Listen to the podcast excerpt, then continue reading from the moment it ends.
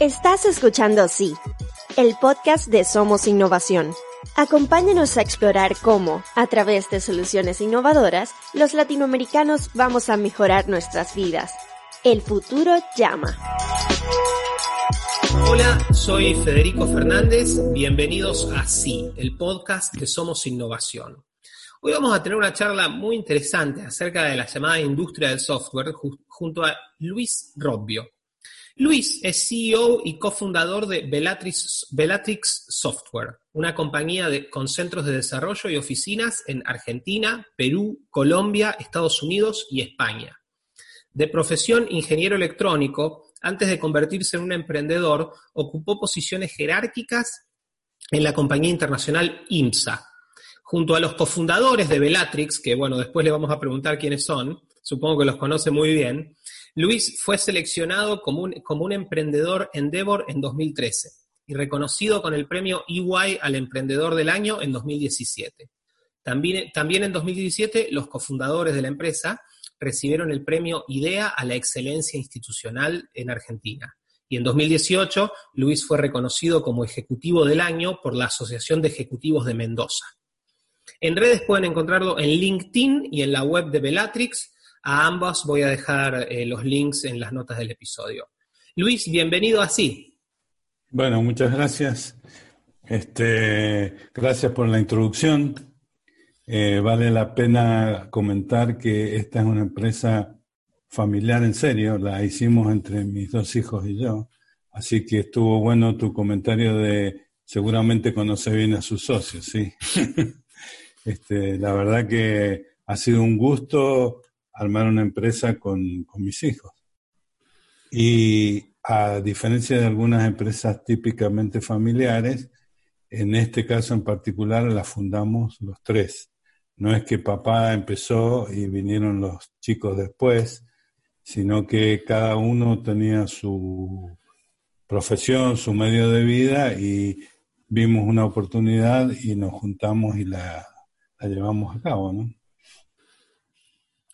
Y respecto de la empresa en sí, Luis, por lo que tengo entendido, la empresa nace en 1993 y fueron como dando un viraje, digamos, no, no exclusivamente dedicada al software, fueron dando un viraje y ese viraje se, se profundizó y cambió completamente, digamos, la, el, el, como, lo que era la empresa en un periodo muy traumático para Argentina, que fue el periodo entre 2001 y 2002. ¿Nos contás un poco los orígenes de la empresa y, ese cambio que, fueron dando y por qué en 2002? Eh, esta, mm, este arranque del 1990 y algo estuvo relacionado fundamentalmente a mi profesión. Yo soy ingeniero electrónico. De la época en que los ingenieros electrónicos nos movíamos entre el hard y el soft sin ninguna vergüenza, digo yo. Este, todavía no había las especializaciones que hay hoy día y la empresa estaba basada en automatización y control. Y la verdad que nos iba bastante bien. Estábamos tomando proyectos cada vez más importantes en, en distintos lugares del país. Nos focalizamos mucho en este, automatización, después este, tuvimos un pequeño giro y nos especializamos muchísimo en sistemas de, detección y extinción de incendios en áreas súper peligrosas como destilerías.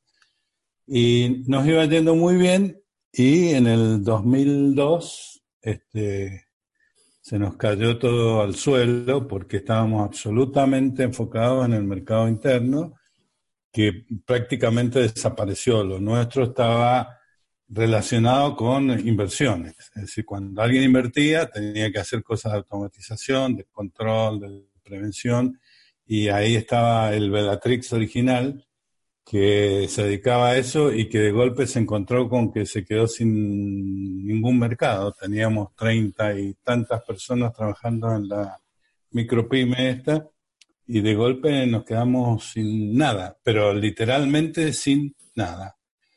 Entonces tuvimos que achicarnos, nos quedamos mi otro socio que no era de la familia, la secretaria y yo, y hacíamos reuniones diciendo que éramos demasiados todavía, porque la verdad que fue eh, espantoso. Pero, eh, bueno, esta es la, la, virtud de los empresarios argentinos, ¿no? Que este, viendo que se caía el mundo encima, dijimos para dónde vamos y era un modelo exitosísimo el de India, de vender a desarrollo de software en Estados Unidos. Y bueno, yo había tenido la suerte a través de mi empleo en, en NIMSA de viajar mucho por el mundo y yo sabía que los ingenieros de, de software de Argentina no tenían nada que envidiarle a ninguno. Este, y, veía que la India eh, tuvo una explosión en este negocio y dijimos, ¿y por qué no lo intentamos nosotros? Esa fue la primera visión de la empresa y la segunda visión fue, eh, nos fue muy mal porque nos centramos en el mercado interno y dijimos, no tenemos que cometer ese pecado de nuevo. Así que por 10 años creo que Bellatrix no tuvo clientes en la Argentina, ya fue casi como el exceso de... Y este, dijimos, el, mercado de consumo más importante del mundo en, desarrollo de software es Estados Unidos. Eh, nosotros queremos trabajar eh, no dependiendo del mercado interno argentino, y allá vamos a Estados Unidos, y bueno, con alegría, entusiasmo y sin tener muy claro todo lo difícil que iba a ser eso, ¿no? Porque la verdad es que... Pero bueno, eh, yo creo que cuando uno, yo digo, dicen que hace falta para hacer algo así interesante inspiración, transpiración y yo le agrego y desesperación, porque este, uno siente que el agua le llega acá y que tiene que, que motivarse, que tiene que pelearla y que tiene que perseguir esa idea y bueno, eso fue lo que hicimos. La verdad que fuimos este, muy obsesivos. Y la otra cosa que dijimos, este, estamos trabajando eh, con empresas del primer mundo. Eh, entonces el tema de la calidad, que a veces en la Argentina no se le presta la, la atención debida, fue central desde el día cero. Entonces, exportar calidad y jugar en, las grandes ligas. Y, arrancamos, creo, de aguateros de las grandes ligas, pero ya entramos en las grandes ligas. Así que, eh, y hoy día suena como la gran visión y qué sé yo, y la verdad es que fue, como digo, inspiración, transpiración y desesperación. Teníamos que hacer algo, teníamos que salir adelante. Esa es un poquito la, la historia del arranque de la empresa. Eso fue un jueves o un viernes. Dijimos el lunes arrancamos desde cada uno de su casa y fue increíble. El lunes al mediodía estábamos operando normal.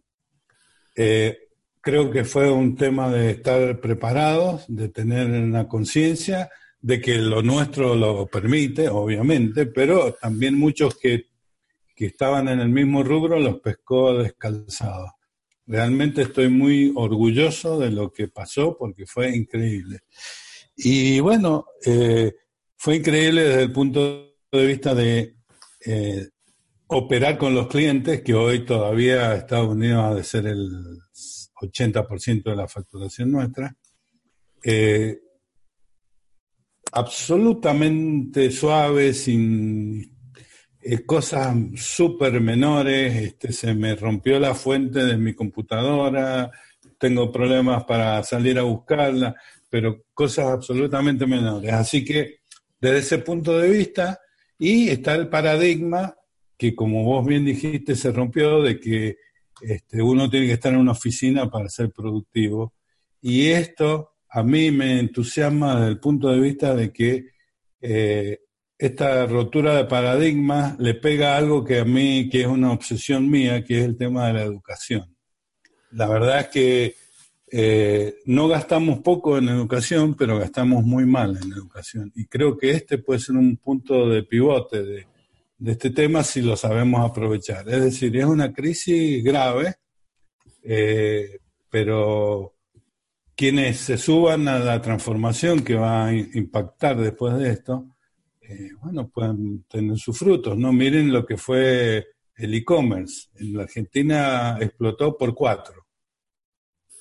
Y yo recuerdo este, empresarios mendocinos que yo conozco que les decía, no podés estar afuera del e-commerce, vos ya tenés, y no, ya voy a ver, ya voy a ver, bueno, la están pagando muy caro, ya voy a ver, porque la verdad que el que estaba y explotó.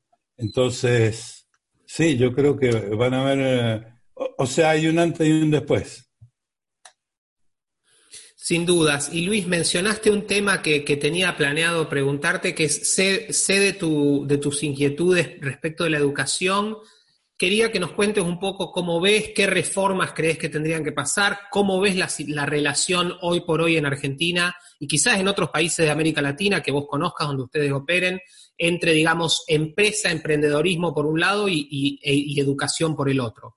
Bueno, yo soy un crítico muy fuerte de, del sistema educativo, pero porque quisiera que fuera mejor, no que fuera más chico. Eh, tanto mis hijos como yo somos un producto de la educación pública. Sería muy cínico si ahora hablara mal de la educación pública. Este, yo vengo de una familia muy humilde y gracias a la educación pública tuve mis títulos y lo mismo pasó con mis hijos. El tema es que cada vez siento que la sociedad va por un lado y la educación va por el otro.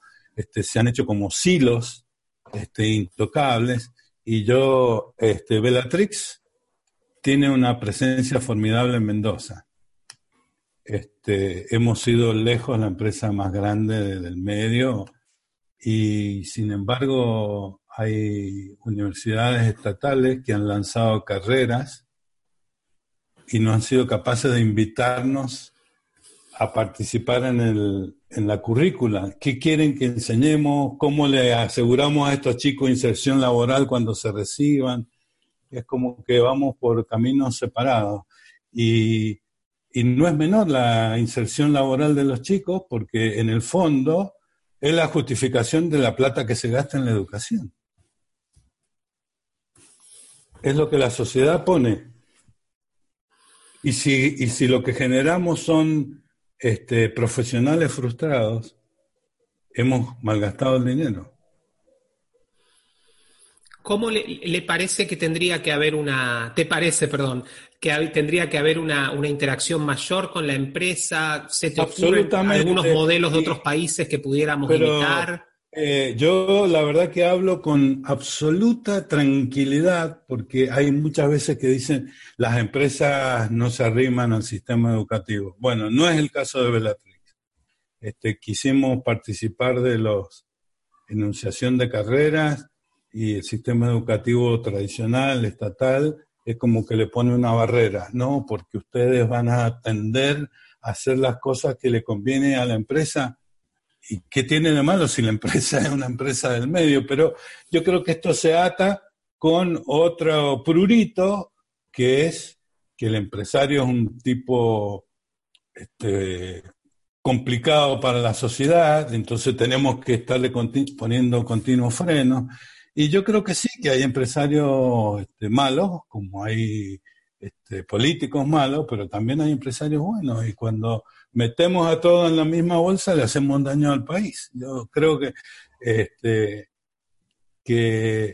la educación pública es una manera honesta de cambiar la sociedad y darle oportunidades a la gente. El tema es que políticamente no da réditos porque es lenta. Ahora, los cambios que genera la, educación son para siempre. Es la vieja, el comentario de dar de comer o enseñar a pescar, ¿cierto? es la misma. Pero políticamente tiene su retorno lento, entonces cada vez más es más simpático cortar cintas que invertir en educación porque esa plata que sale del presupuesto que yo manejo eh, va a recibir el beneficio de otro señor que no soy yo. Entonces, nos hemos quedado sin estadistas. Yo creo que los estadistas son los que tienen esa visión y solamente nos maneja el país gente que está mirando las encuestas y los votos, nada más. ¿Te da esperanzas que por ahí, quizás por el lado de la tecnología, podamos hacer una reforma educativa, digamos, sin la intervención de los políticos, quizás? Eh, yo no, no quiero estigmatizar la política. Yo creo que la política es un instrumento de cambio de la sociedad. Yo estoy hablando mal de la mala política, no la política. Me parece que de eso se trata, ¿no es cierto?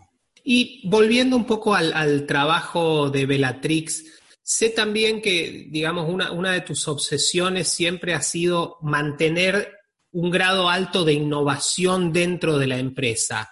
¿Nos podés contar un poco al respecto de eso? Sí, cómo no. Eh, yo digo, un, eh, uno tiene que unir las palabras con las acciones para ser coherente, ¿no es cierto? Si no es cínico, hipócrita. Este, cuando empezamos a trabajar en Bellatrix y nos pusimos de foco trabajar con Estados Unidos, la, nos dimos cuenta que no había mucha gente en Mendoza que hablara bien inglés.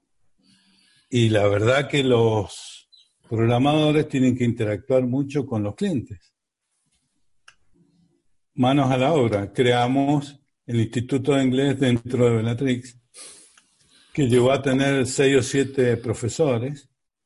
Este, como habían algunos chicos vagos que no invertían tiempo propio en aprender inglés, finalmente tomaron la decisión de pagar las horas como si estuvieran trabajando, llevar a los profesores a la clase y lo último que nos faltó fue ponerle una pistola en, en la cabeza y bueno, milagro, gente que entró a Bellatrix que no sabía decir yes, hoy día habla fluidamente con los clientes.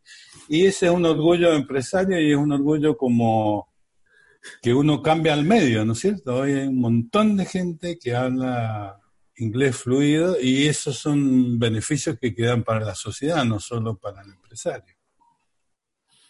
Y ustedes también una, política que siempre han tenido, digamos, es la de invertir mucho en sus propios recursos humanos. Bellatrix, hasta donde tengo entendido, tiene mucha menos rotación de empleados que, el resto de las menos rotación, hemos salido, hay una institución que se llama Great Place to Work, supongo que la habrás escuchado nombrar, que nos ha rankeado siempre muy alto. Y hemos tenido un programa, te diría que en los últimos quizás 10 años,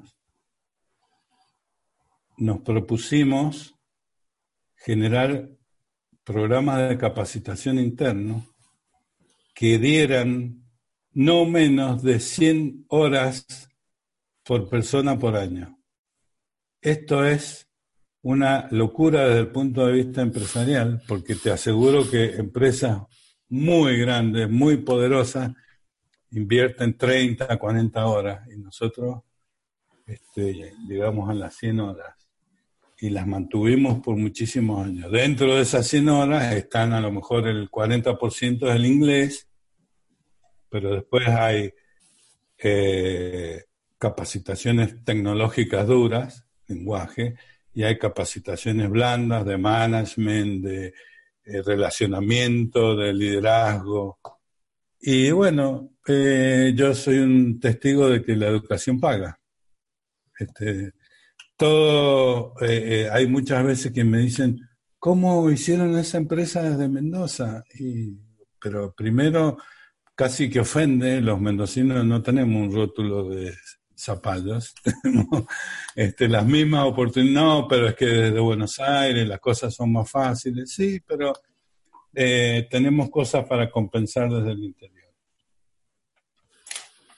¿Qué cosa? esa es una pregunta muy interesante y quizás para los que nos están escuchando eh, quiero aclarar que Argentina es un país en muchos aspectos lamentablemente muy concentrado. Yo tampoco soy de Buenos Aires y digamos está siempre esa sensación. Nosotros tenemos un dicho en broma que Dios es argentino pero atiende en Buenos Aires y ese y esa es un poco la sensación. ¿Cuáles son las fortalezas que vos encontraste de montar semejante empresa junto a tus hijos, bueno, y todo el staff?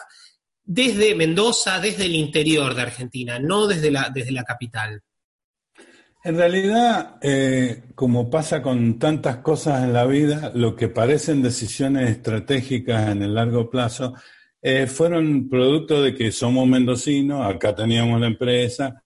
Lo que sí después empezamos a percibir era porque hay un momento en el que primero nos fuimos a China a probar suerte de abrir una empresa en China. Después fuimos a Perú a abrir la empresa. No fue bien en China, no fue mal en China después abrimos en Perú, después abrimos en Colombia. Eh, pero yo te diría que empezamos a, poder comparar y apreciar y dijimos, ¿qué tiene de bueno Mendoza? Y bueno, la lealtad de la gente, eh, las ganas de estudiar, la posibilidad que le damos a gente de Mendoza de viajar al primer mundo, a conocer, a especializarse. Yo siempre les digo a los chicos, los clientes más importantes que tenemos son los que nos exigen y nos enseñan. Y bueno, eso también queda acá en la sociedad, ¿no es cierto? Y realmente en Mendoza la gente es agradecida de estas cosas.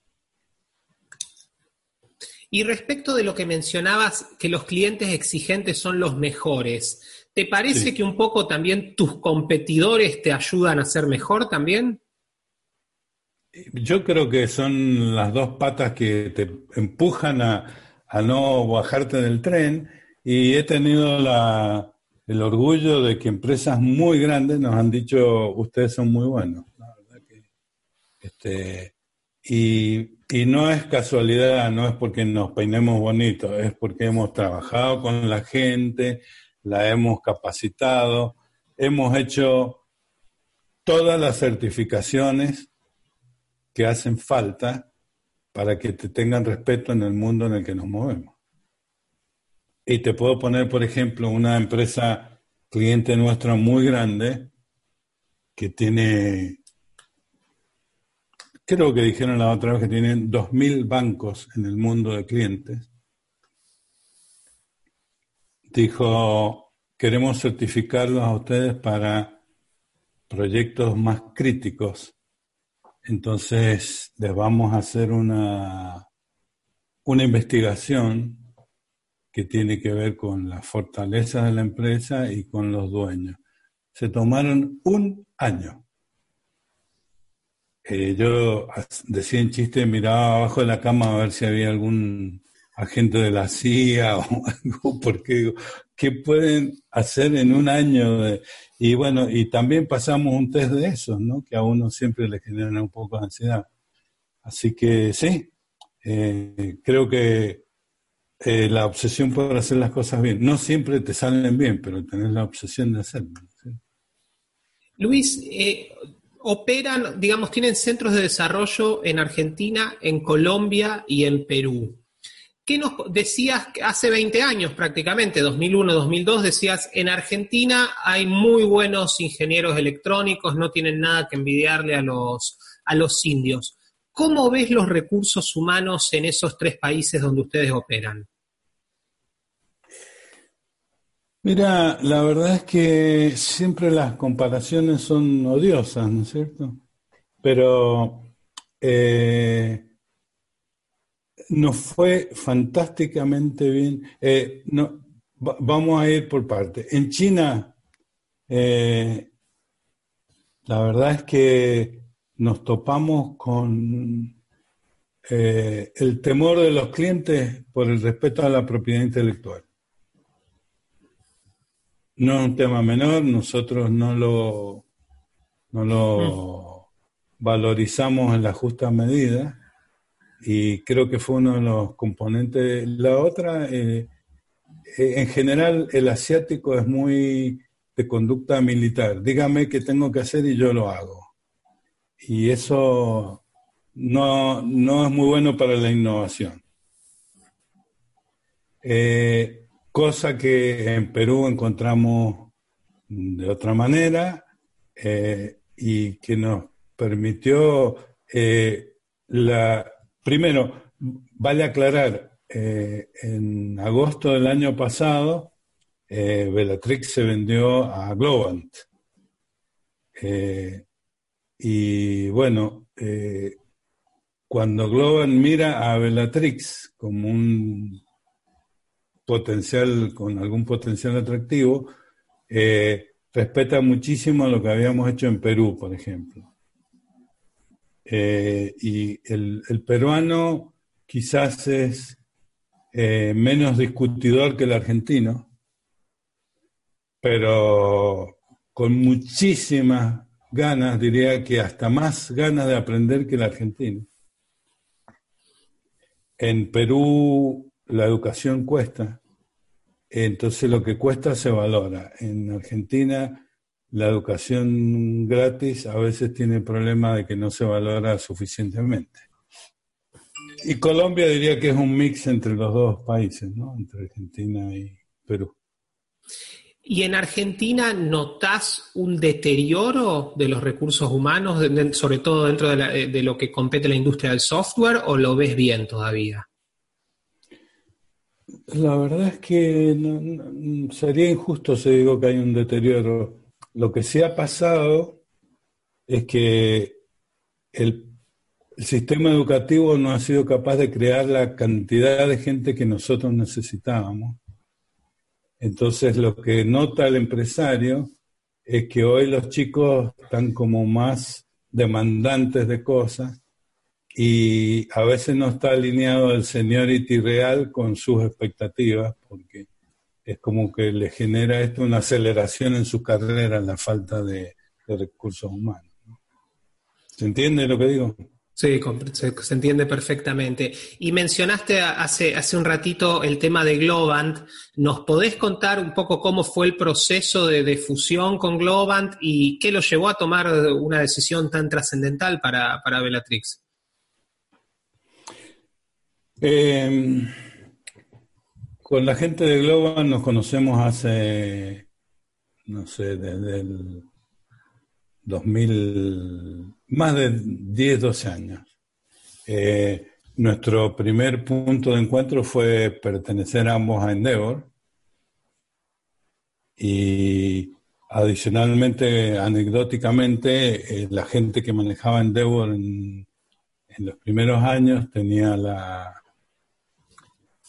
mentalidad, por lo menos en Argentina, de que la organización Endeavor de Argentina solo podía tener una empresa por cada especialización. Y ya estaba Globant dentro de Endeavor y a mí me dijeron, la verdad que sería bueno que Bellatrix entre dentro de Endeavor. Y cuando yo apliqué me dijeron, ya está Globant.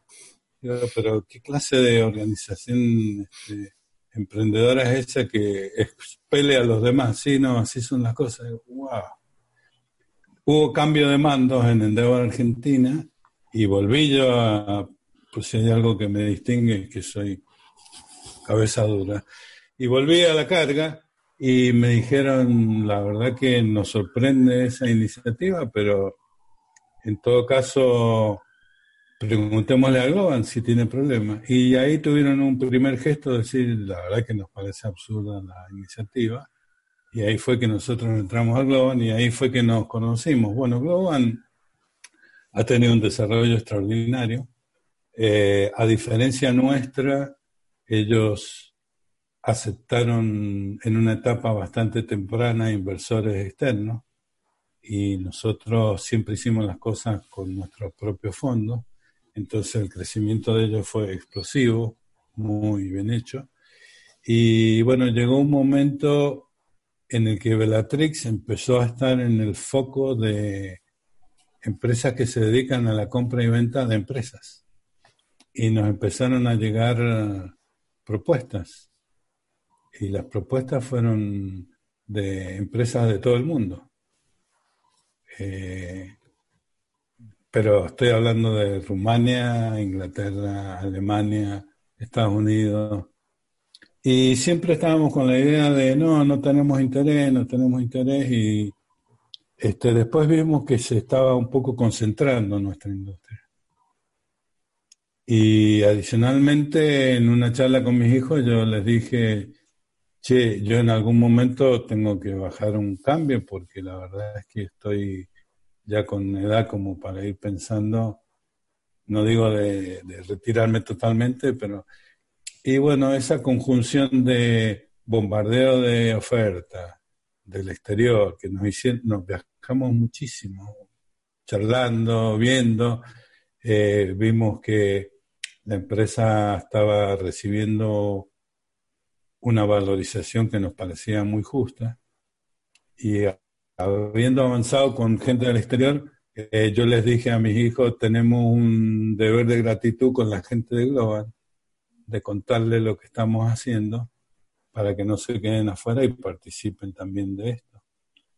Y cuando lo llamé al, CEO, este, me dijo, wow, qué sorpresa. Y se subieron inmediatamente a esta negociación. Y bueno, la verdad es que no solo fue un tema de dinero, sino también fue eh, a dónde dejamos a nuestra gente para que culturalmente haya un buen fit. Y lejos era Globan la empresa que, mejor se adaptaba a la cultura de, de Bellatrix. Cosa que no hubiera pasado. También se nos arrimó gente de la India. Estoy seguro que con la India hubiera sido terrible el gap eh, con Alemania no tanto, pero también. Entonces, bueno, finalmente eh, en las negociaciones avanzamos con Global y bueno, estamos ahora terminando nuestro periodo de transición y bueno, creo que ha ido razonablemente bien porque hay una alineación cultural muy grande. Y para ir terminando, te quería hacer una consulta respecto de la coyuntura actual en Argentina y sobre todo lo que tiene que ver con la, con la, ley, de, la ley de la economía del conocimiento. ¿Cómo ves eso? ¿Cómo ves que las cosas que está haciendo el gobierno al respecto? ¿Y qué panorama te parece que va a tener la industria del software este año? Bueno, muy este, Creo que han habido pocas cosas en la Argentina que han sido capaces de unir a los distintos segmentos políticos. Y una de ellas ha sido nuestra industria, que la genera un gobierno, eh, la genera Néstor Kirchner con la baña. Eh, entra la señora de Kirchner y la ratifica, se vuelve a extender en el segundo periodo de ella, entra Macri y la vuelve a ratificar y después dice, bueno, tenemos que hacer una ley nueva por distintos cambios y se aprueba con una mínima minoría en diputados y con mayoría absoluta en senadores. Entonces, esto es una política de Estado. Si esto no es política de Estado, ¿qué es? ¿No es cierto? Eh,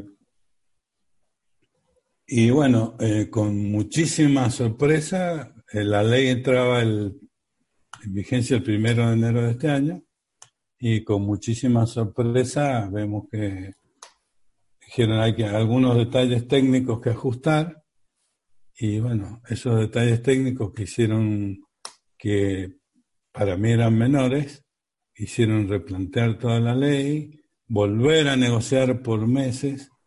Eh, la ley nueva preveía un puente con quienes estábamos desde la ley anterior y hoy nos hemos quedado, estamos digamos en, una, en un limbo desde el punto de vista impositivo y desde el punto de vista de los beneficios. Entonces, eh, uno asume que van a continuar las cosas, va haciendo balances, ya hay gente que está cerrando balances ahora y dice, eh, ¿tengo el crédito fiscal o no lo tengo? ¿Cómo cierro mi balance? Así que con mucha preocupación de que una cosa que, eh, porque han habido muchas promociones y la verdad que uno que tiene el concepto de, de que el Estado se meta lo menos posible, creo que en este caso tiene la validez de demostrar los resultados de una promoción bien hecha y con resultados concretos. No es una promoción que está viendo a ver qué resultados produce. Hay resultados para mostrar. Eh, de la nada convertirse en el tercer exportador de la Argentina, el complejo del software, y en algunos lugares, en algunos momentos fue el segundo exportador. Pero con una generación neta de divisas. El complejo automotriz es el segundo o el tercero, pero deficitario desde el punto de vista este, del intercambio, del balance comercial. El nuestro es extremadamente positivo en el intercambio comercial. Y además, si vos vieras este, un balance nuestro, eh, creo que el 80% de, de nuestros ingresos va a parar a sueldos. Es decir, el derrame que tiene nuestra industria es enorme. Así que estamos preocupados, estamos muy preocupados por este tema. Entiendo y, comparto tu preocupación. Y, antes de dejarte, primero agradecerte nuevamente tu, tiempo, tu gentileza. Ojalá te podamos molestar en alguna otra oportunidad para seguir hablando de estos temas. Y antes, o sea, te quiero dejar las últimas palabras, lo, lo que quieras decir, y preguntarte sobre todo, digamos, qué motivos ves en un país tan castigado como Argentina para ser optimista, porque pese a todo, por ejemplo, Argentina cuenta con varios unicornios, Globant es uno de ellos, eh, hay cosas digamos, las que todavía podemos estar contentos. Te voy a corregir, no es un país castigado, es, son cosas autoinfligidas, lo cual lo hace todavía peor.